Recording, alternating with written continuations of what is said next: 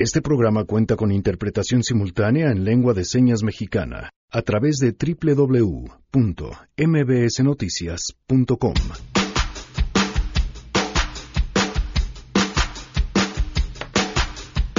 Historias de terror, aquellos niños en los que el primer lugar para aprender se convirtió en su peor pesadilla, abusos sexuales en Kinders, un especial de México.com que nos compartirán el día de hoy.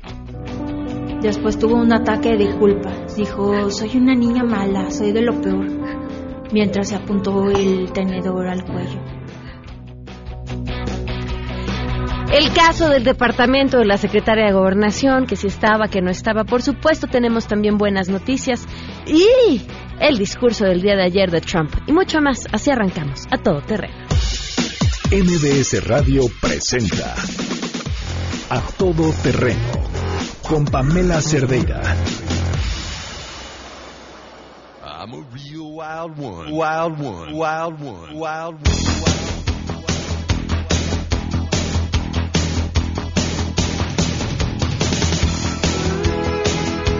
Estamos así, presumidos, presumidos, porque estamos estrenando ropita nueva. Bueno, el vestido de a todo terreno. Janine, bienvenida. Hola, Pam, buenos días, buenos días a todos. Así estrenando, esperamos que les guste. Y pues arrancar con música, así que los pongas salvajones. Ok, ok. ¿Les parece? Música salvaje, sus recomendaciones que te las manden a ti. nos- Así a arroba MV. Perfecto. Muchas gracias, Janine. Estamos arañando casi los cuatro añitos, por eso la ropa nueva, porque ya no nos queda la que teníamos y hay que estrenar. Gracias a Miguel González, quien está en la interpretación de lengua de señas mexicana esta tarde. Lo pueden ver a través de www.mbsnoticias.com. El teléfono en cabina 5166125, el número de WhatsApp 55 33 32 95 85, a todoterreno arroba mbs.com y en Twitter y en Facebook me encuentran como Pam Cerdeira. Pues el tema que habíamos hablado desde prácticamente eh, el martes, eh, el martes Chairo platicábamos eh, con, con Ramón Morales sobre lo que se esperaba del discurso de Donald Trump justamente el día de ayer y presentó este informe a la nación después de un periodo larguísimo de haber tenido cerrado el gobierno de Estados Unidos en un jaloneo con el Congreso por la construcción del dichoso muro. Y sí, ya sabíamos que el muro iba a ser también el eje de su discurso los muros salvan vidas, eh, dice Donald Trump.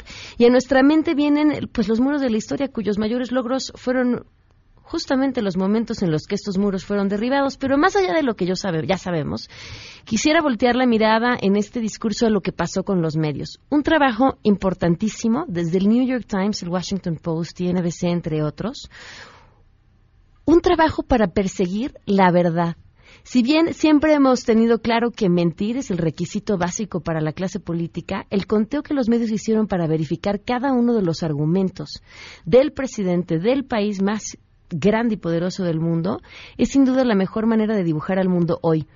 Trump argumentó, por ejemplo, que se habían creado 600.000 empleos en su administración, la cifra real ronda los 454.000, pero pues ¿qué es? El redondeo de 146.000 empleos de diferencia, adjudicándose crédito por logros que no eran de su administración, argumentando que la situación en la frontera sur amenaza la seguridad de los americanos, tomando en cuenta que, uno, los cruces ilegales han caído en los últimos años, a diferencia de las aprehensiones, por ejemplo, cuyas cifras han aumentado, y, que, por supuesto, el tema, el tema de la migración también hay que voltear a ver a la gente que entra legalmente a Estados Unidos y se pasa el tiempo eh, que su visa le permite y que se convierte después en, esta situación de los migrantes. Hasta el 3 de febrero, la base de datos que verifica los pronunciamientos del presidente dice que en 745 días Donald Trump ya había dicho 8.459 datos falsos o afirmaciones engañosas. Y les digo, hoy para mí esa es la reflexión, porque hoy nos preguntamos, ¿qué es la verdad? Si no, la versión de la historia que decidimos creer. León Krause nos acompaña vía telefónica justamente para comentar este punto. León, ¿cómo estás? Buenas tardes. Qué buena reflexión compartes, Pamela. Me da mucho gusto saludarte. Igualmente, ¿qué decir sobre lo que sucedió ayer? Bueno, mira, a mí lo que me alarma, eh, con toda franqueza, eh, en cuanto a la reacción de la prensa en Estados Unidos, es cómo se ha normalizado el discurso nativista de Donald Trump. De pronto uno lee las reacciones y aunque es cierto que los medios señalan las mentiras e imprecisiones, también muchos medios dicen, caray, bueno, el presidente habló de, de, de, de una nueva era, de concordia, de bipartidismo. Ya muy pocos medios reparan, advierten las barbaridades infinitas que dice Donald Trump en función de la comunidad inmigrante, eh, la frontera sur, y eso a mí me preocupa porque no hay nada peor que normalizar el discurso del odio y el discurso del prejuicio, y eso es lo que se está viendo en Estados Unidos. Y, con toda franqueza insisto a mí me a mí me alarma porque afecta directamente la vida de para empezar 30 millones de personas de origen mexicano acá y eh, otros eh, millones eh, eh, de, de inmigrantes de otras nacionalidades eh, que se ven afectados diariamente por las consecuencias de ese discurso nativista. Es alarmante. ¿Le sigue siendo rentable, León? O sea, ¿crees Pues mira. que le siga funcionando? Porque veo Mira. eso quizá en esta pérdida de atención, como decir, ah, ya sabemos que vas otra vez con ese tema. La gran prueba será evidentemente en el 2020, Ujú. pero ayer, de acuerdo, eh, por ejemplo, con un sondeo de la CBS, después del discurso, 72%, si no me falla la memoria, eh, de las personas que respondieron el sondeo después del discurso dijeron que estaban de acuerdo con lo que había dicho Trump sobre la frontera.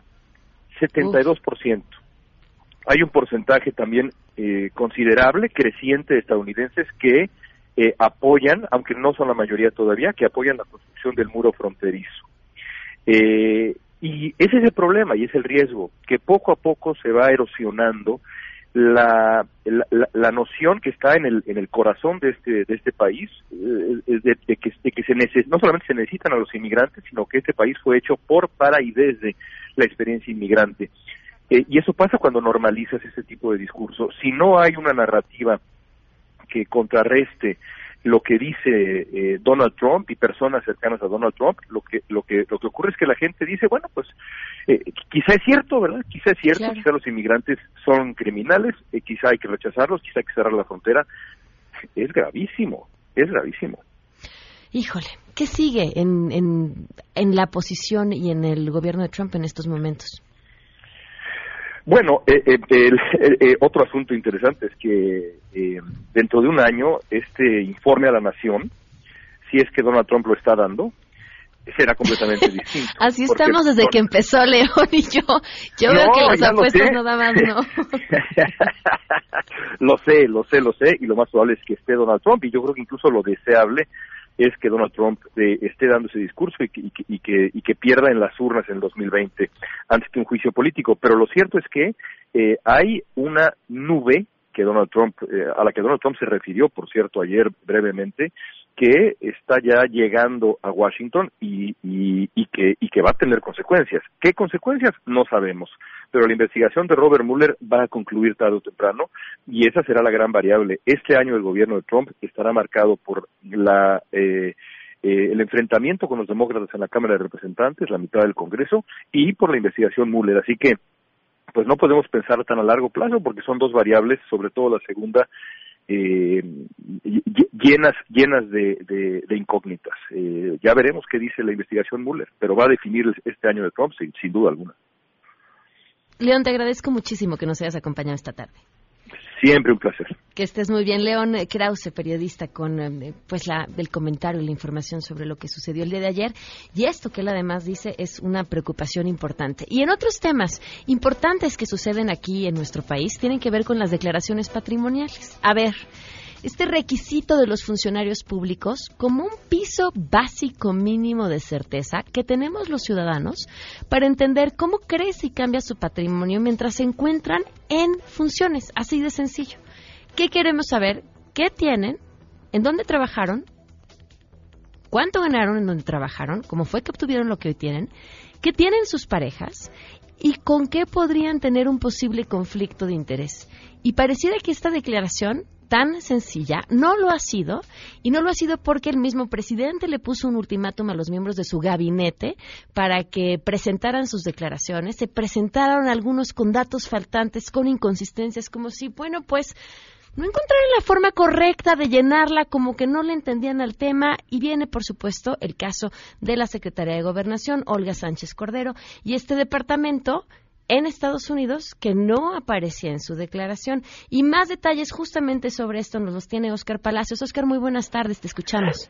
¿Qué tal, Pamela? Buenas tardes. Así es, pues comienza a complicarse esta situación de las declaraciones patrimoniales de los secretarios de Estado. Por lo pronto, ya la secretaria de Gobernación, Olga Sánchez Cordero, pues justificó esta la posesión de este penthouse en Houston, el cual fue revelado esta mañana en un diario de circulación nacional, el cual, bueno, pues se dice tiene un valor superior a los 11 millones a, a los 11 millones de pesos. Y bueno, ¿cómo lo justifica Olga Sánchez Cordero? Pues aseguró que esto es producto de 100 años de trabajo entre ella y su esposo. Entrevistada tras participar en la reunión plenaria de los senadores de Morena, la secretaria de Gobernación destacó que ella y su esposo tienen 50 años trabajando cada uno, por lo que, bueno, dijo, durante este tiempo han construido su patrimonio peso sobre peso. Vamos a escuchar cómo lo dijo. A ver, yo lo tengo hace 10 años y lo compramos con nuestro trabajo. Que quede claro, tenemos 100 años trabajando, 50 yo y 50 él. Tenemos 50 años de casado y todo el tiempo hemos trabajado. Nuestro patrimonio se ha hecho peso sobre peso, peso sobre peso durante 100 años. Y bueno, pues visiblemente incómoda, Olga Sánchez Cordero reiteró que este departamento lo tenía declarado y bueno, lo compró desde hace 10 años, pero dijo por alguna razón no fue incluido en su declaración patrimonial, que bueno, exigió el jefe del Ejecutivo. Resaltó en este sentido que el director de responsabilidades y situación patrimonial de la Secretaría de la Función Pública es quien tendrá que aclarar qué fue lo que ocurrió, si se traspapeló, qué fue lo que ocurrió con esta declaración. Eso dijo Olga Sánchez Cordero, lo tendrá que aclarar el secretario de la Función Pública. Escuchemos. Ya lo dije, yo lo tenía declarado y por alguna razón pregúntele al director por qué no lo publicó de la función. No contradice. ¿Cómo que cómo lo justifico? Pues lo pagamos mi esposo y yo. Así respondió Olga Sánchez Cordero a los cuestionamientos de la prensa y, por cierto, pues tuvo que ser prácticamente correteada hasta, lo- hasta el estacionamiento del Senado de la República, donde, bueno, fue abordada por los medios de comunicación para responder de esta manera a la situación de su declaración patrimonial. Es el reporte que tenemos, Pamela. Buenas tardes. Se escucha molesta, Oscar. Muchísimas gracias. Buenas tardes. Hasta luego, buenas tardes. Bueno, y justamente ahí, ¿qué tiene que decir la secretaria de la Función Pública? Y es que justamente con ella habló esta mañana Luis Cárdenas sobre este asunto. Esto fue lo que ella respondió. desde el sistema de Claranet todas las copropiedades o todas las propiedades de terceros, sobre todo dependientes y pues sí, la- la- las sociedades en copropiedad estaban, eh, no, no tenían la publicidad eh, eh, inmediata o automática y que tendría que haber, digamos, una eh, nota aclaratoria de puño y letra. Ella sabía, sus, sus asesores eh, cercanos sabían que esta información en el sistema de Claranet no iba a ser dada de alta de forma automática. Ahí está lo que responde. Y en la clasiquísima respuesta del pero cuando Peña no dijiste nada, pero cuando los otros no hiciste nada, eh, viene esta respuesta del presidente diciendo, bueno, pero a Salinas no se lo pidieron, a ellos no le exigían, eh, no le pidieron nunca las declaraciones patrimoniales, a Salinas no lo tocaban ni con el pétalo de una rosa. Y es una declaración interesante, insisto, porque ha sido un eh, discurso eh, generalizado de quienes se quejan de que se le pida al gobierno actual muchas más cuentas de lo que se le pedía a gobiernos anteriores y yo creo que esto tiene una respuesta muy sencilla. No éramos la sociedad que somos hoy. No teníamos las organizaciones de la sociedad civil que teníamos hoy. Pero quizá la respuesta más importante está en que justamente porque no hicimos eso, porque no pedimos cuentas, porque no los revisamos con lupa, que nos pasó todo lo que nos pasó. Le agradezco enormemente a Max Kaiser, fundador del Centro para la Integridad y Ética en los Negocios, que nos acompaña vía telefónica. Max, ¿cómo estás? Buenas tardes. Pamela, ¿cómo estás? Es un gusto estar contigo y todo tu auditorio. A ver, Max, ¿qué tienen? ¿Qué tiene que presentarse? ¿Qué tiene que haber en esa declaración? ¿Qué tenemos que saber sobre los bienes? ¿Qué tenemos que saber sobre los bienes de sus parejas? ¿Y qué información no deberíamos de conocer? Mira, es muy importante ponerle a tu auditorio un poquito el contexto porque vale la pena. Ajá. Esta es la última vez que los eh, eh, funcionarios públicos van a declarar en el sistema viejito del Declaranet, que es una base de datos tonta. ¿no? Es una base de datos que es, es como un Excel que se pone en, eh, en línea y que los servidores públicos declaran y ahí, digamos, vierten la información respecto de su patrimonio y de sus intereses. Y es una base de datos tonta porque no se conecta nada. Y entonces lo que sucedió durante muchos años es que los servidores públicos se acostumbraron a hacer una declaración, déjame decir así, políticamente calculada. ¿no? Eh, digamos, eh, poner ahí lo que es viable políticamente explicar y lo que no, transferirlo a cónyuges, a hijos, a prestanombres, utilizarlo pero sin, sin, sin ser propietario o simplemente no declarar cosas que se tienen y se tienen fuera del país y nunca nadie se va a dar cuenta. ¿no? Entonces, esta base de datos tonta se, se usa por esta última vez. ¿Por qué? Porque en noviembre el Sistema Nacional Anticorrupción, a través de su comité coordinador, aprobaron una nueva, un nuevo formato de declaración patrimonial que se tiene que hacer en abril y este nuevo formato que cuenta con 863 campos, el más completo y dinámico del mundo, ¿no? Así dicho por varios expertos internacionales y el Banco Mundial, pues ahora van a tener que hacer ahí su, su, su declaración y esta ya no va a ser una base de datos tonta, va a ser una plataforma digital conectada a diferentes plataformas que va a estar verificando en tiempo real los bienes, la vida y los intereses de los servidores públicos, ¿no? Y la, otra característica nueva es que ya no le va a preguntar a los servidores públicos si quieren hacer su declaración eh, pública o no. Va a haber ciertos campos para cierto segmento de servidores públicos que de manera obligatoria va a ser público. Entonces, digamos, ese es el contexto. Ahora, el caso que nos ocupa, eh, los servidores públicos tienen que declarar todo lo que poseen ellos y sus dependientes económicos. Eh, y tienen que declarar sus intereses en esta base de datos tonta que es el último Compranet, ¿no? Y aquí hay muchas cosas que me hacen ruido. Lo primero que me hace ruido es yo se lo mandé a la secretaria de la o la secretaria de la Función Pública le mandé mi declaración. Lo primero que me hace ruido es eso, porque los servidores públicos se tienen que sentar frente a una computadora, abrir el sistema, poner una serie de datos y sus contraseñas y ellos ser los que hacen su declaración. Entiendo que se puede hacer a través de un asesor, pero finalmente el comprometido es quien hace la declaración y luego la firma electrónicamente para que dentro de la plataforma sea enviada a la Secretaría de la Función Pública. Eso es lo primero que me hace ruido. Lo segundo que me hace ruido es esta versión de que Compranet tiene una función en la que se esconden los bienes que son están en copropiedad para proteger a un tercero. Eh, el último sistema que yo conocí por lo menos, lo que hacía era una última pregunta al final de la declaración antes de firmarla electrónicamente, que era, ¿está usted de acuerdo con que se hagan públicos los datos que usted acaba de incorporar a la plataforma? Sí o no. Y pues si usted ponía que sí, este, se hacían públicos, si usted ponía que no, no se hacían públicos. Yo no recuerdo que hubiera una función en la que se aclarara que ciertos datos sobre todo los que tienen que ver con copropiedades o dependientes económicos, se escondieran. No sé si en los últimos meses cambiaron esa función, no tendrían por qué haberlo hecho porque ya viene una nueva plataforma, ¿no? Y, y el tercer elemento que, que, me hace que me hace ruido es eh, esta versión de que las declaraciones patrimoniales eh, pueden ser, digamos, eh, que tiene que haber una instrucción de un, del presidente de la República para que se hagan públicas y, que si no eh, hay una instrucción directa no hay esta publicidad. Digamos, esta, esta parte es lo que queremos ya superar y justo por eso la nueva plataforma ya no lo va a preguntar. Oye, otro punto, eh, nada más para terminar, también eh, desde la Secretaría de la Función Pública se ha anunciado que se buscan cambios a la de la 3 de 3. ¿Qué opinas sobre esto? Pues mira, me, me preocupa muchísimo porque pues cambios de una declaración que ni hemos probado, ¿no?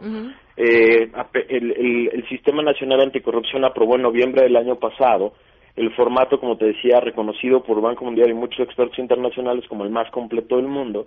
Después de que un grupo de trabajo nos echamos, eh, y digo nos porque yo estuve en ese grupo de trabajo, nos echamos varios meses trabajando en el mejor formato posible, en el que encontráramos las mejores combinaciones de preguntas y cosas que se tienen que incorporar para saber tres cosas, Pamela, que es lo importante que sepa tu público.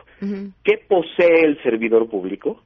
¿Cómo vive y con quién se relaciona? Porque lo que tenemos hoy es esta formalidad de dime qué tienes como eh, digamos con, como con título jurídico. Entonces los servidores públicos ya se aprendieron el caminito y entonces no digamos, todos nuestros servidores públicos son franciscanos, ¿no? Son pobres y no tienen nada. Claro. Y no tienen ni cuenta, pero tienen familias multimillonarias, socios multimillonarios, eh, y personas con las que se re- relacionan que son los más exitosos en los negocios. Entonces, para evitar eso hicimos un formato en el que el servidor público tiene que declarar quién es hoy, pero también tiene que irse tres años hacia atrás en la historia de sus intereses y su patrimonio. Y también tiene que declarar cosas que usa, cosas que utiliza, bienes muebles, bienes inmuebles y otro tipo de, de- de instrumentos que pueda utilizar como parte de su vida. Entonces, apenas la vamos a probar, apenas la vamos a usar en abril, me preocupa mucho que se empiece a descalificar algo que ni siquiera ha sido puesto en marcha. Max, te agradezco mucho que nos hayas acompañado para darnos contexto sobre este tema esta tarde. El agradecido soy siempre yo. Gracias, muy buenas tardes. Pues ahí Hasta está, ahí está el asunto. Y hoy se cumplen un año, cinco meses, cuatro días del feminicidio de Victoria Pamela Salas Martínez.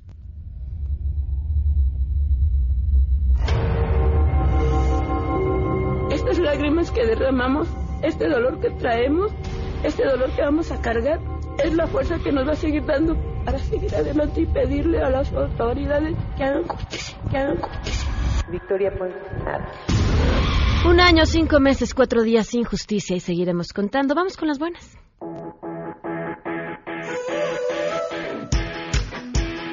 Ay, se oyen bonitas las nuevas buenas. Adrián Jiménez, te escuchamos. Buenas tardes. Buenas tardes, Pamela. Un saludo afectuoso para ti, el auditorio, con el objetivo de diagnosticar de forma instantánea afecciones visuales MBs. Especialistas del Instituto Politécnico Nacional implementan una técnica de fotorefracción que permite determinar desde etapas tempranas problemas como miopía, hipermetropía y astigmatismo. Omar García, titular del proyecto de investigación que se realiza en el Centro Interdisciplinario de Ciencias de la Salud Unidad Santo Tomás, explicó que la principal ventaja de esta metodología es que no es invasiva y únicamente se necesita tomar una fotografía de ambos ojos para estimar el estado refractivo. El experto destacó que esta técnica podría ayudar de manera preventiva a atacar padecimientos como la miopía, que de acuerdo con estudios internacionales, en el año 2050 afectará a la mitad de la población mundial y México no es la excepción. Escuchemos. En este caso, pues simplemente tendríamos que sacarle una foto al niño y con eso podríamos hacerlo. Muchos de los esfuerzos que se están haciendo hoy en día son para tratar de controlar esa alta prevalencia de miopía y entonces nosotros creemos que entre más temprano se detecte, pues podemos hacer una intervención mejor.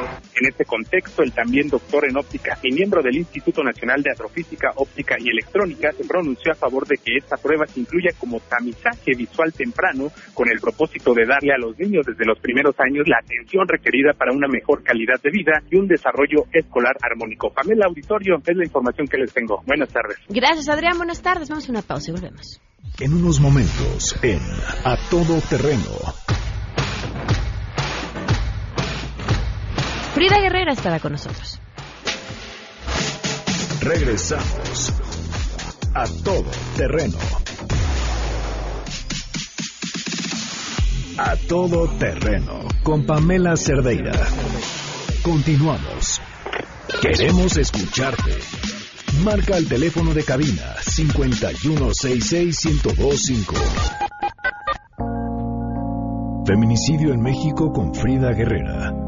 No las dejamos invisibles. A todo terreno. 12 con 27 minutos. Frida, buenas tardes. Tuviste una reunión. Cuéntanos. Hola Pamela, buenas tardes, buenas tardes al auditorio. Sí, mira, el día de ayer tuvimos una reunión con la procuradora de la Ciudad de México y acompañando a víctimas, de algunas víctimas de, de feminicidio y desaparición de mujeres eh, particularmente. Eh, una reunión mm, un tanto protocolaria, eh, donde nada más eh, pues eh, turnó a los fiscales eh, correspondientes las- los casos para que sean atendidos a la, a la brevedad. Eh, el pasado lunes acudí como prensa, como periodista al, a la reunión mañanera del presidente, eh, donde pues después de que eh, dan a conocer el plan estratégico para el tema de las desapariciones, eh, yo pregunto si va a haber un tema de feminicidio igual, me hacen el comentario de que sí se está poniendo una atención interesante o importante en el tema de homicidios de mujeres y crímenes de odio. Esa fue la respuesta. Y que la próxima semana iban a presentar este plan. Eh, ahorita justo estamos saliendo de la Cámara de Diputados de San Lázaro, donde eh, aco- acompañamos a la diputada Lorena Villavicencio para dar también un pues un pronunciamiento, un emplazamiento desde la sociedad civil y las madres. Estamos en compañía de Irinea Buendía, eh, al presidente de la República, al Poder Legislativo Judicial, eh, para que hagan de verdad caso a la emergencia nacional que se está viviendo con el tema del feminicidio. Ya llevamos cientos, 160 feminicidios en lo que va de este año, 50 homicidios de mujeres violentos y de estos 14 feminicidios infantiles en 2019 y estamos hablando de de días, de treinta y tantos días. Pam. Claro, del primer mes apenas. Del primer mes y los seis días que llevamos de febrero, ¿no? Entonces creo que, que es un tema que tenemos que seguir empujando en todos lados. Eh, la respuesta que hubo por parte de la sociedad eh, ante el- toda esta ola de intentos de secuestro, no nada más en el metro de la Ciudad de México, sino en los transportes públicos y que tristemente cuando justo se estaban eh, pronunciando todas estas miles de mujeres en las calles de la Ciudad de México, una chica, Vanessa Ruiz, fue asesinada en el transporte público de Morelos al Estado de México, violada y asesinada terriblemente el pasado primero de febrero y su cuerpo fue encontrado el día 2. Eh, es increíble que, siga sucediendo, que sigamos impávidos y que sigamos, además de todo, como sociedad solamente pues documentando cuando es un tema que ya nos debe ocupar a hombres y a mujeres. Decía ayer una de las activistas que organizó la marcha del fin de semana, la organizamos porque estábamos llenándonos de, nada más llenándonos de miedo, en lugar de hacer algo, y teníamos que hacer algo. Habrá que hacer algo y habrá que estar atento al anuncio de la próxima semana. Frida, que estén atentos también a tu trabajo, ¿en dónde te pueden seguir? En mis redes sociales, en Twitter Frida Guerrera, en Facebook en mi muro personal Frida Guerrera Guerrera que está abierto y en las páginas que acompañamos que es Feminicidios Dales Voz, Frida Guerrera Villalbazo y Voces de la Ausencia, Justicia y Justicia. Y Pam, algo bien interesante y, e importante para nosotros, hemos estado poniendo tips en nuestros espacios de redes para que nos cuidemos, eh, no sé, este, es con toda la intención de que de verdad como lo hemos estado reiterando, ni una más sea una realidad y no un hashtag, ni una más sea ya un, un grito imperativo de todas y de todos, porque de verdad es un tema que nos debe ocupar a todos. Pam. Así es. Frida, muchísimas gracias. Te agradezco aquí, Pam, y el auditorio y, y re- retomemos. Así es, sí, ya te extrañábamos. Muy buenas Sí, tardes. muchas Frida. gracias, Pam. Buenas tardes. Hasta luego, 12 con 31. Vamos a una pausa y continuamos a todo terreno. Regresamos a todo terreno. El WhatsApp de Pamela Cerdeira es 55 33 32 95 85. A todo terreno. Workout, go out. Conoce esta tendencia que te hará verte como quieres, haciendo lo que más te gusta y sin dejar la diversión. Workout, go out. En A Todo Terreno, presentado por Michelob Ultra. Muchísimo gusto que nos acompañe la invitada que tenemos hoy aquí porque he de confesarles que yo ya la conocía, no en persona, pero había escuchado muchísimo de ella porque tenemos muchos amigos que se dedican al deporte en común y siempre han tenido por hablar de ella solamente palabras bonitas. Le decía cuando nos sentamos aquí, qué raro que nunca nos encontramos en una carrera. Yo sí sé por qué nunca nos encontramos en una carrera porque ella vuela, no corre, vuela. Araíz Arreola, periodista, maratonista, viajera, ¿cómo estás? Bienvenida. Muy bien, gracias, muy contenta también de estar aquí, de por fin vernos las caras. en Sí, persona, sí, ya. la verdad me da muchísimo gusto conocerte y me encantaría que le pudieras contar al público cómo es un día en tu vida para que entiendan qué es lo que haces. Pues mira, yo trabajo freelance desde mi casa. Entonces yo me despierto, lo primero que hago sí es como desayuno algo ligero y me voy a entrenar. Generalmente... ¿Qué es algo ligero? Algo mi nutriólogo me deja avena en la mañana, como avena y fruta, poquito y listo. Y entreno dos sesiones al día, entonces entreno la primera en la mañana, tempranito que es la intensa y en la tarde ya es como A ver, la trote sesión, suave. ¿cuánto es la intensa, la sesión de la mañana? Eh, tal vez unos 50 minutos, 40 y tantos, pero de velocidad, de entrenamiento de velocidad intenso, no todos los días, pero por ejemplo ese es el día de hoy. Ok. Entonces después eh, ya termino de entrenar, me baño y me pongo a trabajar en mi casa, ¿sabes? Me baño, me arreglo y me siento a trabajar yo solita.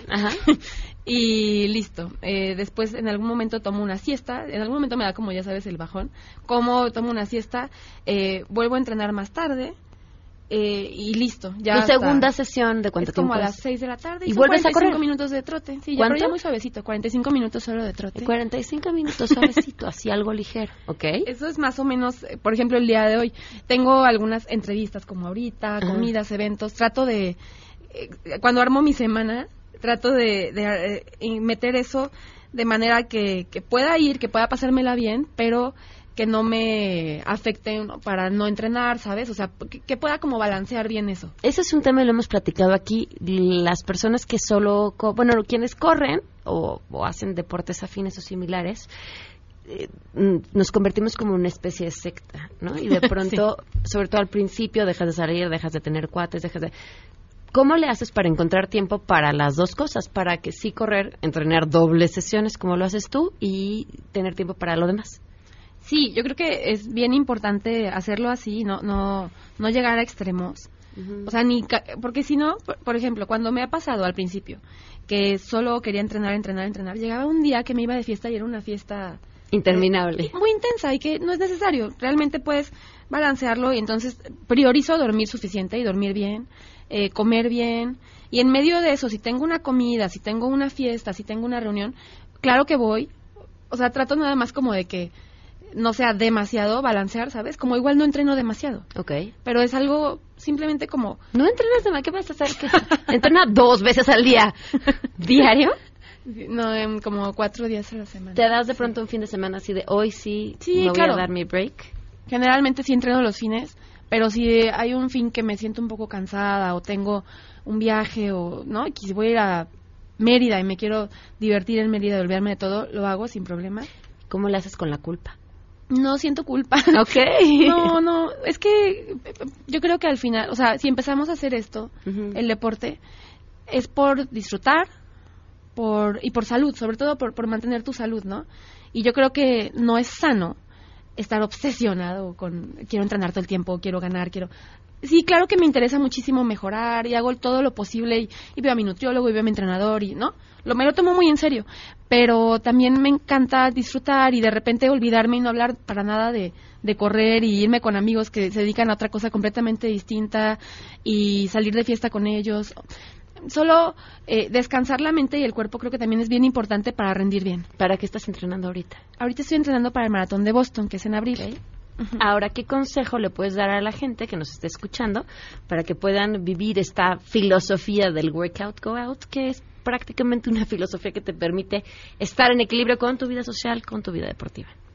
Eh, yo quiero, el consejo que les daría sería que, que sí eh, se acuerden de por qué entrenan, ¿no? Entrenan por disfrutarlo, entrenan por, o sea, que tengas muy claras cuáles son tus motivaciones, que son, deben ser salud y, y- y disfrute, yo creo, principal. Y ya si después quieres tomarte una selfie y ponerla en redes, está bien. Si después, ¿sabes? O sea, eso está muy cool, pero creo que lo primero debe ser tú estar bien contigo.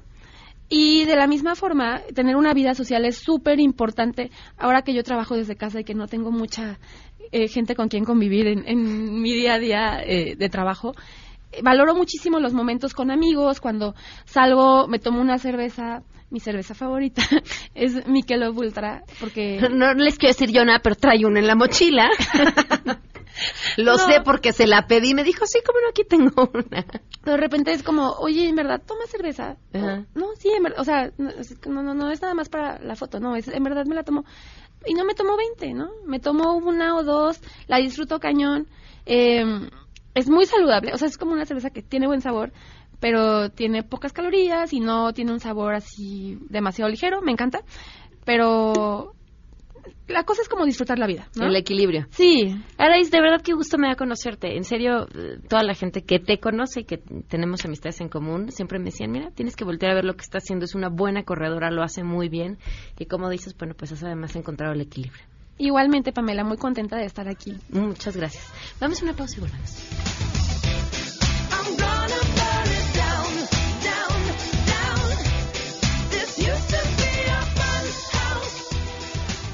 Es momento de alcanzar esa versión de ti que te parecía imposible. Luce como quieres sin cambiar tu estilo de vida. Workout Go Out en A Todo Terreno presentado por Michelob Ultra. Regresamos a todo terreno. A todo terreno con Pamela Cerdeira. Continuamos. Sigue a Pamela Cerdeira en Facebook, Twitter e Instagram. Arroba Pam Cerdeira. Arroba Pam Cerdeira. Hasta los trolls son bienvenidos. Tlateli era una escuela sencilla, un solo salón, dos maestras. La primera vez que entré todo me pareció muy callado, demasiado para los niños de esa edad. A los pocos meses de que entró al kinder mi hija, María comenzó a cambiar. Llegaron las pesadillas. Gritaba, cada noche le pasaba como tres o cuatro veces y comenzó a hacerse pipí en la cama otra vez. Una vez le pedí que terminara su comida, pero en lugar de protestar agarró el tenedor y me amenazó. Ojalá estuvieras muerta, me dijo, para reírme en tu tumba. Después tuvo un ataque de culpa. Dijo, soy una niña mala, soy de lo peor, mientras se apuntó el tenedor al cuello. Mi hija no quería ir a Tlateli. María llegó a bajarse del coche en marcha, se subió a un árbol y me aventaba los zapatos. Pero toda esta resistencia desaparecía en cuanto veía las puertas del kinder. Entraba tensa, recta, rígida, sin hablar. Solo cuando abandonó el kinder para ir a la primaria dejó de mojar la cama. No sé cómo no vi las señales. María entró a Tlateli con dos años y estuvo ahí hasta los seis.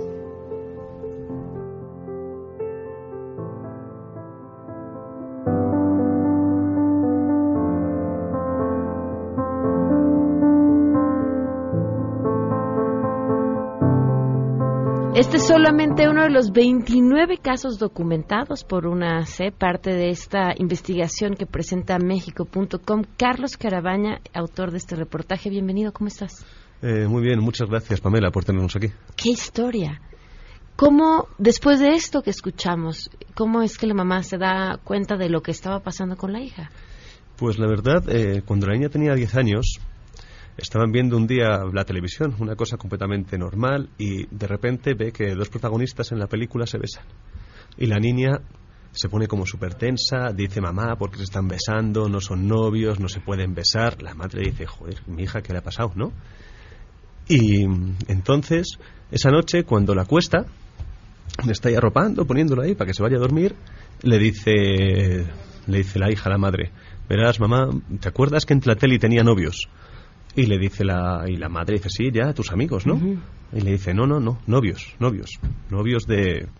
Novios, novios, porque en Tlateli nos enseñaban a cómo tener novios y para eso tienes lo que hacen los novios y para eso tienes que tener un novio. Y entonces teníamos novios. Entonces, esa película, ese recuerdo fue como un disparador para ella, para la niña, que empezaron a llegarle cientos, cientos recuerdos, recuerdos sobre el paso ahí. Y entonces recordaba que la maestra le pegaba, eh, le daban algadas, digamos, recordaba cómo asfixiaba a otros niños y luego la parte más fuerte, digamos, ¿no? Recuerda un momento en el que después de hacer un círculo de novios, que era como un juego que hacían, en el que ponían a, la niña en el centro y todos los niños alrededor, la maestra preguntaba, ¿quién quiere ser novio de la niña? Entonces alguien levantaba la mano y ese era el novio. Y primero se daban la mano, luego se dan un beso de piquito, así lo cuentan, y luego lo cuentan como un beso de quedarse pegados y abrir la boca. Y finalmente, el recuerdo final, el más fuerte, es cuando la niña recuerda que una vez la metieron en el baño con otro niño y le hicieron tocarle los genitales. Mientras estaban grabando en vídeo. Eso es lo que recuerda la niña con entre los 10 y los 13 años. ¿Qué hace la mamá cuando se entera de esto? Pues creo que la madre se queda un poco en shock al principio, ¿no? Porque claro, son como revelaciones muy fuertes y entonces la mamá decide pues que quiere denunciar, o sea, quiere intentar poner una denuncia y entonces empieza otra otro, otro camino tortuoso para ella en el que tiene que ir de institución por institución, va hasta 10 entre digamos instituciones de Morelos y Ciudad de México de una a otra intentando que le hagan caso.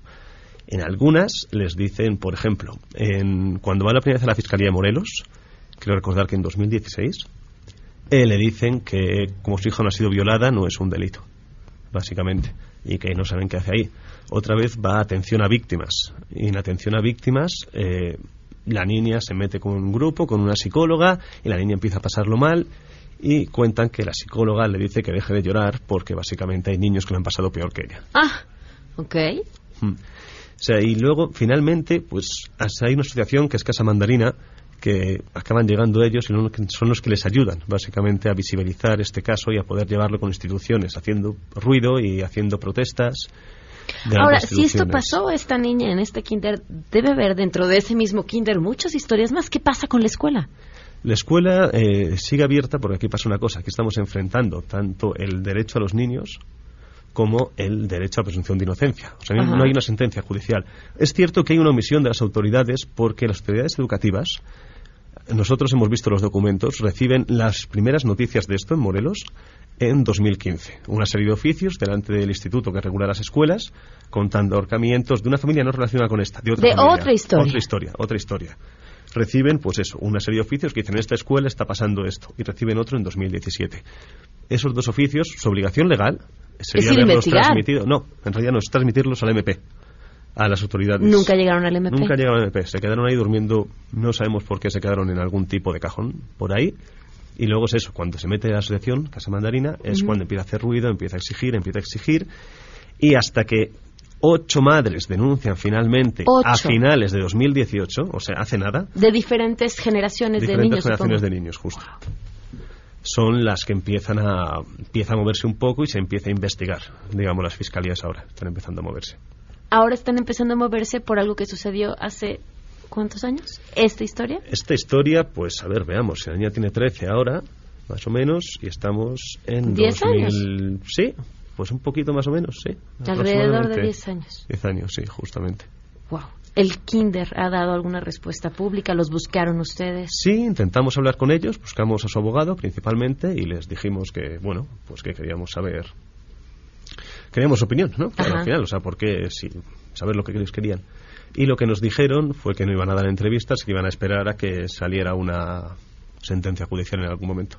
Esta organización tiene documentados 28 casos, no todos de la misma escuela, supongo. Sí, son 29 casos de la misma escuela. 29 casos de la misma escuela. Sí, no son- estos no se han traducido en denuncias los 29 casos. No, o sea, de estos 29 casos, 8 han, ocho han, se han atrevido a dar el paso a denunciar, porque al final estamos hablando de Tepoztlán, es un sitio muy pequeño, todo el mundo se conoce, o sea, es... Y luego es exponer a tu hija a la revictimización, o sea, que tenga que Claro, porque eso. todos los casos que me ha tocado ver de situaciones así, nunca falta quien voltea a, es que los papás, uy, es que en esa casa la mamá trabaja, los niños están muy solos. Es rara vez cuando se le da al niño la credibilidad que deberían de tener sus palabras. Y a ver, no estamos hablando de un caso. ¿De cuántos casos dentro de la misma escuela? Antes que creer, incluso los mismos padres de familia de esas escuelas, antes de pensar que sus hijos podrían estar en riesgo también, ¿no? Y s- la manera en la que se exhibe y se expone al menor que se atreve a, confiar en las autoridades para denunciar es terrible. Sí, nosotros hablamos con una abogada que lleva, ha llevado varios casos en Kinders, digamos algunos muy mediáticos, este no, y con eh, una perito judicial, Denis Smith, que es, acompaña estos casos a niños y te cuentan cómo es el trato de las autoridades, que es básicamente tratan a los niños como adultos. O sea, tratan a niños muy chiquitos como si fueran adultos en miniatura. Ajá. Y eso es un gran problema, porque, por ejemplo, tú tienes un sobrino, un hijo, intenta que un niño de esas edades te cuente algo No. muy concreto, es físicamente imposible. Claro. Y ellos los tratan así, o sea, quieren que les diga tiempo, modo, lugar, fecha, todo eso, digamos, y los tengan que, y aparte hacen, les le hacen repetírselo cientos, bueno, cientos de veces, no estoy exagerando, pero No. cinco, seis, siete veces, según van pasando. Y nos decía la psicóloga que cada vez que el niño tiene que contarlo una vez, Lo vuelve a vivir. aparte de volverlo a vivir, cada vez cree que sus palabras valen menos. Entonces, cada vez que lo cuenta, siente que lo que está diciendo no es correcto, entonces se acaba cerrando sobre sí mismo. Y al parecer las instituciones, o sea, pues al final dependes mucho de la suerte del MP que te toque, el juez que te toque, el momento en el que te toque, porque igual que hay gente muy preparada, hay gente capaz, hay gente que no lo está. ¿Qué podemos encontrar ahorita en el portal? Eh, bueno, está la historia de ayer, que es la- el audio que hemos escuchado básicamente, la historia de cómo esta madre empieza a darse cuenta con testimonios de otros dos, de otras dos madres. Y también aparecen las autoridades judiciales y todo el mundo que tiene que aparecer. Hoy tenemos una historia del trato judicial a los niños, hablando con expertos y contando también la historia del periplo que tuvo que pasar esta madre hasta que alguien le hiciera caso tres años después o cuatro años después de empezar. Y eso porque la hija le salió guerrera. Y la hija está convencida de que no quiere que esto le pase a más niños, digamos, ¿no? Lo que ella vivió. Mañana sacamos un análisis hemerográfico que hicimos con recortes de prensa en los que encontramos eh, 151 niños en los últimos dos años de casos denunciados en prensa, presuntamente abusados dentro de kinders, en los que hay 33, no, espera, me estoy confundiendo, que son, sí, 33 casos en 28 de los estados de la República y cuatro de estos casos eh, la perpetradora era una mujer. O sea, digamos, es una cosa que no es común, pero tampoco es que sea extraordinaria. Y luego ya el viernes, pues cerramos como la ausencia de datos duros impiden muchas veces que haya una política pública efectiva en estas cosas. Uf, qué tema, qué buena investigación. Te agradezco muchísimo que hayas venido a compartirnos este tema. Gracias a vosotros. Y que lo revisen en mexico.com. Muchas gracias. Son las 12.53. Antes de irnos a la pausa, les comparto el tenis del ATP Challenger Tour. Llega a Cuernavaca, Morelos, es el anfitrión del mundo, que invita esta sexta edición del Morelos Open. Más de 60 tenistas de todo el mundo van a estar disputándose puntos para la clasificación del Mundial de la ATP. El Morelos Open Crédito Real Pueden vivirlo del 18 al 24 de febrero en el Hotel Racket Cuernavaca. Hay más información en morelosopen.com. El acceso es sin costo. Vamos a una pausa y volvemos.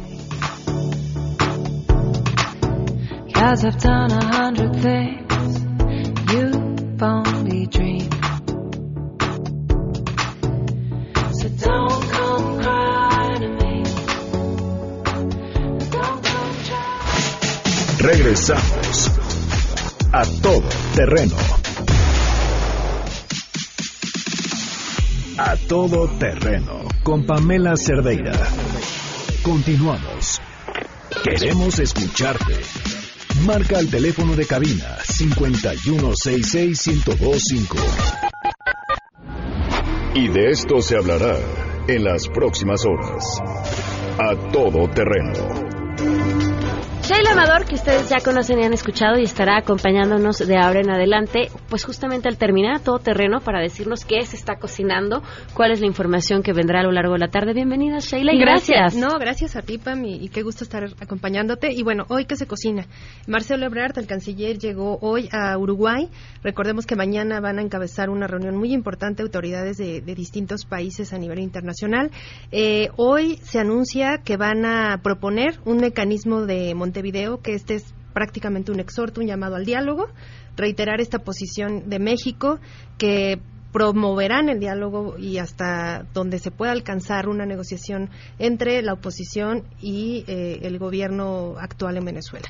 Entonces es muy importante estar atentos a lo que se defina y a los preparativos a la reunión que mañana se realizará en Montevideo y a la que estarán convocados eh, y, y distintas delegaciones de la Unión Europea, Francia, Alemania, Italia, Holanda, Portugal, España, Suecia, etcétera, distintos países. Y ese es el, el primer punto que, que hay que estar atentos. Y el otro es el juicio contra Joaquín Guzmán Loera, el Chapo, que se lleva a, cabo allá en la Corte de Brooklyn y pues que lleva el tercer día ya deliberando este jurado integrado por 18 ciudadanos que están analizando uno a uno cada, de- cada uno de los delitos que persigue a este capo mexicano y que pues interesante ver por qué se están tardando tanto en deliberar, ¿no? Eh, hay, hay, hay distintas posturas, eh, muchas especulaciones, por supuesto que es una eh, sesión cerrada, eh, únicamente entran algunos miembros de la prensa, nuestro corresponsal está ahí, eh, muy atento, obviamente no podremos tener contacto con él hasta que salga, si es que ya hay un veredicto el día de hoy,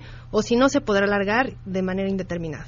Pero hay que estar atentos. ¿Otro más? Nada más. Con eso, perfecto. Con eso. Sheila, muchas gracias. muchas gracias, Bam. Bienvenida, además. No, hombre, Ya, gracias, gracias Para irnos, muchas gracias. Para irnos, eh, Fundación BBVA Bancomer tiene buenas noticias.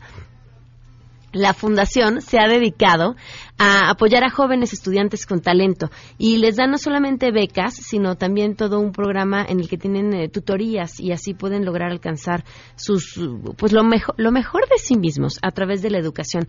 Han apoyado a muchísimos jóvenes con un esfuerzo de más de 4.800 millones de pesos desde el 2002 y la buena noticia es que van a duplicar el apoyo porque están convencidos que la educación es la mejor inversión que se puede hacer para mejorar nuestro entorno. Así que bien, bien por Fundación BBVA BBVA Bancomer y por supuesto los jóvenes que han recibido este apoyo. Nos vamos, se quedan en mesa para todos. Soy Pamela Cerdeira.